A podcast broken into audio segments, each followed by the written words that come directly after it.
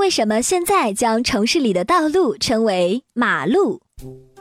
其实，马路之说是从国外引进的。十八世纪中期，工业革命发生后，随着科学技术的进步，经济迅速发展，对交通运输也提出了更高的要求。为了改变当时的交通状况，英格兰人约翰·马卡丹设计了新的筑路方法，用碎石铺路，并且路的中央偏高，这样铺好的路不但路面平坦宽阔，而且更便于排水。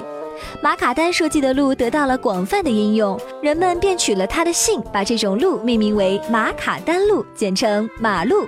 尽管后来随着技术的进步，人们广泛使用沥青铺路，使路面更耐久，从此产生了柏油路，但马路的称呼还是保留了下来，也算是对设计者的一种纪念吧。